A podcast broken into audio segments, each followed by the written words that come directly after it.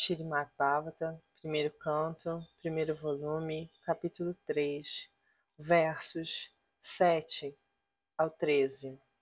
Verso 7.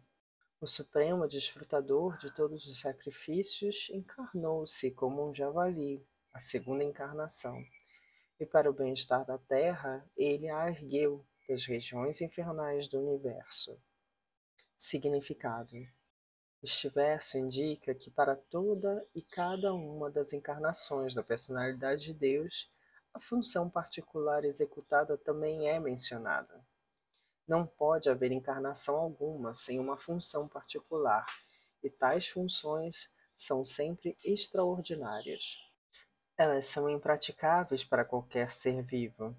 A encarnação do javali destinou-se a tirar a Terra da região plutônica de matéria imunda. Tirar algo de um lugar imundo é feito por um javali. E a toda poderosa personalidade de Deus mostrou essa maravilha aos Asuras que tinham escondido a terra em um lugar tão imundo. Não há nada impossível para a personalidade de Deus, e apesar de ele ter desempenhado o papel de um javali, ele é adorado pelos devotos, permanecendo sempre em transcendência. Verso 8 no milênio dos rishis, a personalidade de Deus assumiu a terceira encarnação, dotada de poder sob a forma de Devarshi Narada, que é um grande sábio entre os semideuses. Ele coligiu exposições dos Vedas que tratam do serviço devocional e que inspiram a ação não fruitiva. Significado: O grande Rishi Narada que é uma encarnação dotada de poder da personalidade de Deus, propaga o serviço devocional por todo o universo. Todos os grandes devotos do Senhor em todo o universo e em diferentes planetas e espécies de vidas são seus discípulos. Shri Vyasadeva, o compilador do Srimad também é um dos seus discípulos.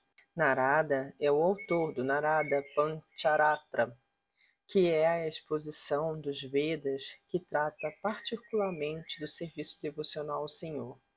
Esse Narada Pancharatra treina os karmis, ou trabalhadores frutivos, a alcançarem a liberação do cativeiro do trabalho frutivo.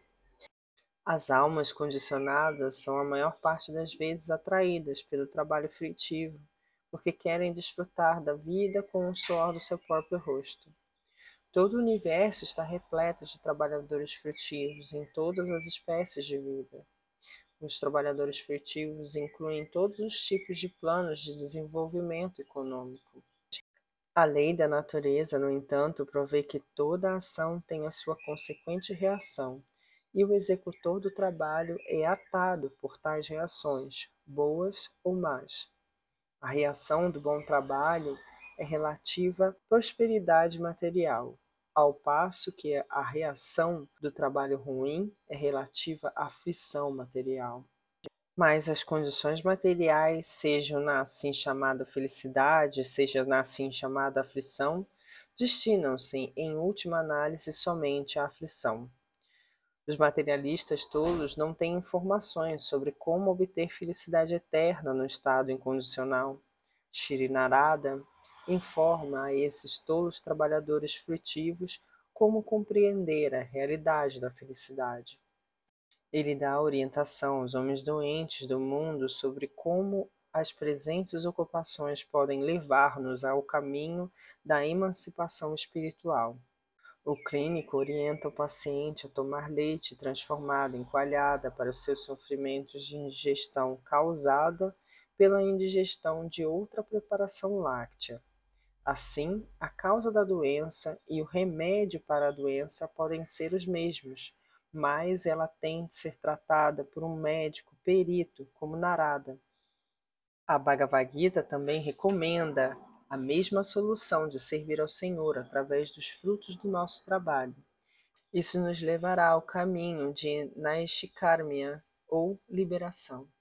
Verso 9. Na quarta encarnação, o Senhor tornou-se Nara e Narayana, os filhos gêmeos da esposa do rei Dharma. Assim, ele se submeteu a severas e exemplares penitências para controlar os sentidos.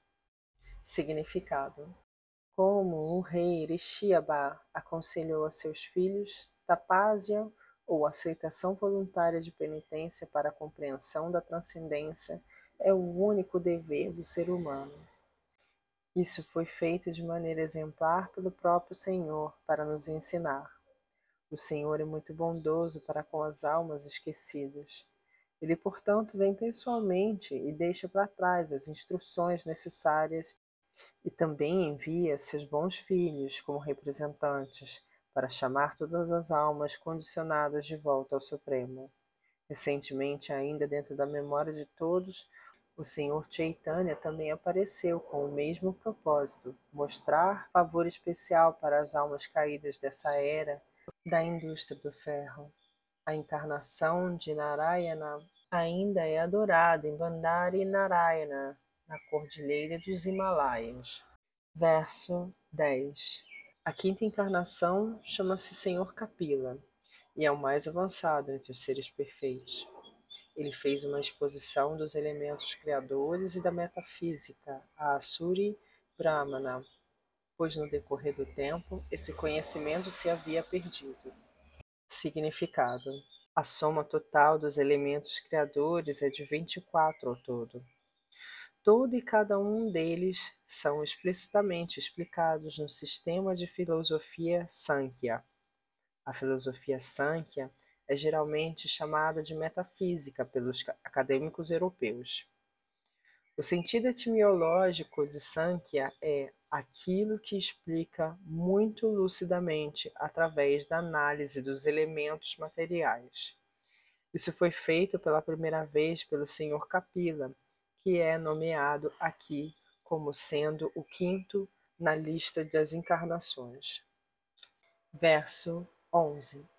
A sexta encarnação do Purusha foi o filho do sábio Atreya ele nasceu do ventre de Anasuya, que orou por uma encarnação. Ele falou sobre o tema da transcendência Alarca, Pralada e outros, Yadu e Rai Raya, etc.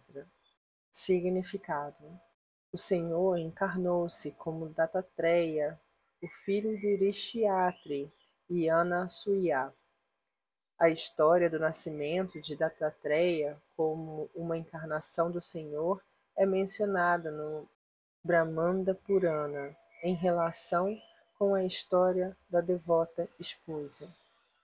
Ali se diz que Anasuya, a esposa de Riti Atri, orou diante do Senhor Brahma, Vishnu e Shiva da seguinte maneira: Meus senhores, se estáis satisfeitos comigo, e se desejai que vos peça algum tipo de bênção, então rogo que vos combineis juntos para tornar-vos meu filho.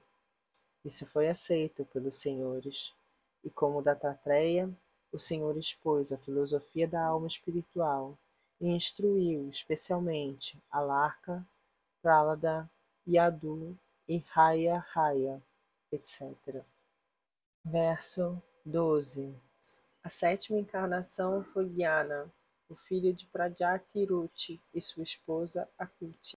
Ele controlou o período durante a mudança do Svayambhuva e foi assistido por semideuses tais como seu filho, Yama. Significado os postos administrativos ocupados pelos semideuses para manter as regulações do mundo material são oferecidos aos seres vivos piedosos altamente elevados. Quando há escassez de tais seres vivos piedosos, o Senhor encarna-se como Brahma, Prajapati, Indra, etc., e assume os cargos. Durante o período de Svayambhuva Mano, o período atual é de Vaisvata Mano, não havia ser vivo apropriado que pudesse ocupar o posto de Indra, o rei do planeta Indraloka, céu.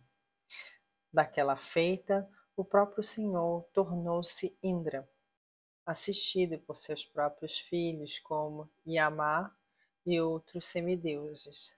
O Senhor Yagna regeu a administração dos afazeres universais. Verso 13. A oitava encarnação foi o rei Rishyabha, filho do rei Nabhi e de sua esposa Merudev. Nessa encarnação, o Senhor mostrou o caminho da perfeição que é seguido por aqueles que controlam plenamente seus sentidos e que são honrados por todas as ordens de vida. Significado: A sociedade de seres humanos é naturalmente dividida em oito ordens e status de vida quatro ordens de ocupações e quatro status de avanço cultural. A classe inteligente, a classe administrativa, a classe produtiva e a classe trabalhadora formam as quatro ordens de ocupações. A vida de estudante, a vida de chefe de família, a vida retirada e a vida renunciada constituem os quatro status de avanço cultural a caminho da compreensão espiritual. Desses, a ordem de vida renunciada ou a ordem de sannyasa é considerada mais elevada de todos. E um sannyasa é constitucionalmente o um mestre espiritual para todas as ordens e status. Na ordem sannyasa há também quatro estágios de elevação rumo à perfeição. Esses estágios chamam-se Kutichaka, Bahudaka, Parivrajakacharya e Paramahamsa. O estágio de vida Paramahamsa é o mais elevado estágio de perfeição. Essa ordem de vida é respeitada por todas as outras. Maharaj Rishyabhai, filho do rei Nabhi e Nerudev, era uma encarnação do Senhor e instruiu seus filhos a seguirem o caminho da perfeição através de tapásia que santifica a existência de uma pessoa e habilita a alcançar o estágio de felicidade espiritual, que é eterna e sempre crescente. Todo ser vivo está buscando felicidade, mas ninguém sabe onde se pode obter felicidade eterna e ilimitada. Homens tolos buscam prazer material dos sentidos como substitutivo para a verdadeira felicidade. Mas tais homens tolos se esquecem de que a dita felicidade temporária, derivada dos prazeres do sentido, também é desfrutada por cães e porcos. Nenhum animal, pássaro ou besta é desprovido desses prazeres dos sentidos. Em todas as espécies de vida, incluindo a forma humana de vida, tal felicidade é vastamente obtenível. A forma humana de vida, contudo, não se destina a essa felicidade barata.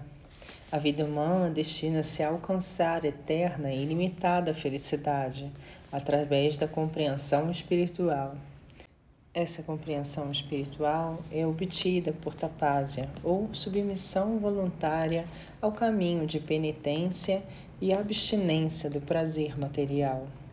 Aqueles que têm sido treinados para a abstinência dos prazeres materiais chamam-se diras, ou homens que não são perturbados pelos sentidos. Somente esses diras podem aceitar a ordem de sannyasa e podem elevar-se gradualmente ao status de Paramahamsa, que é adorado por todos os membros da sociedade. O rei Irishiabá propagou essa missão e, na última fase de sua vida, isolou-se completamente das necessidades corpóreas materiais, o que constitui um estágio raro que não pode ser imitado por homens tolos, mas que deve ser adotado por todos.